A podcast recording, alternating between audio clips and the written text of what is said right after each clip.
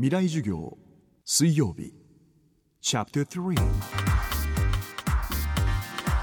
ラジオを教壇にして開かれる未来のための公開授業。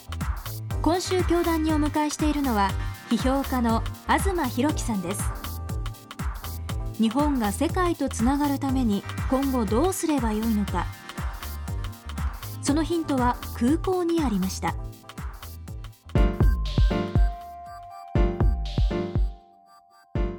僕は世界中の人たちが同じような服を着て同じような音楽を聴いていて同じようなものを食べてる状態は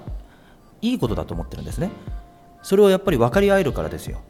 その人々は同じものを着たり同じものを食べたりしてる人間とはやっぱりどこか連帯することができるわけですよね。だから例えば今僕たちは日本にいてこういう生活をしてるけど実際にはこれ上海に行こうがドバイに行こうがニューヨークに行こうがロンドンに行こうがほとんどみんな似たような生活をしてると。でそれってやっぱりその人類の平和にすごい貢献してると思うんですよね。でだから人間っていうのは別に理念とか正義とかによってまとまるんではなくて実際には物によってまとまるんだと思うんですよ。でまああのそういうところから例えば出発した新しい世界観みたいなものを僕はま提示していきたいというかそのやっぱりこう人間が生きていく以上ある程度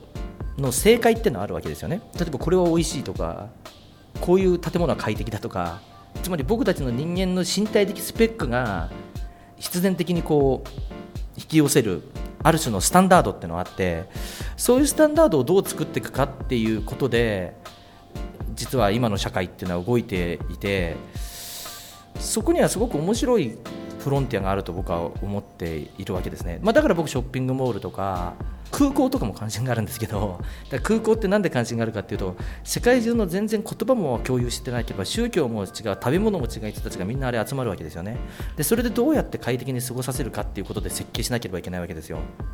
でそういう人たちが集まってでもそれでも快適に生きていける社会をどうやって作るかっていうのが今人類が考えるべきことで。で、まあ、そういうことに対して日本人が寄与しているところもあるんですけどなんかこう感じの日本人自体がちょっとこう閉じこもりがちなんでもったいないなみたいなことは僕思いますけどね。食べ物も政治も宗教も世界観も違う人々が集まってみんなが快適に生きていける社会をどうやって作るか。そこには何が必要なのか。サブカルチャーに造形が深い東さんならではの見解です。僕の主な関心のものものによる世界の統一っていうのには僕はすごい深い関心があってねその結局つまり人間は人間をなんで同情したりするのかっていうことですよね。であのなんかこう人が苦しんでたりすると同情するっていうのは人間の中ですごく自然な感情ですけれどもただどこまでを人間だと見なすか自分の仲間だと見なすかっていうことに関してはこれは時代によっていろいろ推移するわけですよ。あいつらは俺たちと違うと思えば人間はすごく平気で残酷なこともできるわけですね。だからその同じ人間だと思うってことはすごく大事なんですがじゃあ同じ人間だと思うっていうことを可能にしている条件って何かってことを考えると同じ政治思想を持ってるとか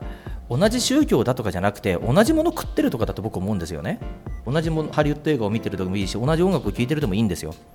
だからまあそういう意味で言うとエンターテインメントっていうのは僕は非常に政治的な意味を持ってると思っていてそのハリウッド映画とかも全くもって世界平和に貢献してると僕は思うんですよね。だからクールジャパンとかもそういう観点で考えればいいんだと思うんですよ。だからその日本人のものが世界で受けてるとかじゃなくてそうじゃなくてまあグローバルなエンターテインメントのプラットフォームができたんだと。これはとても素晴らしいことなんですよね。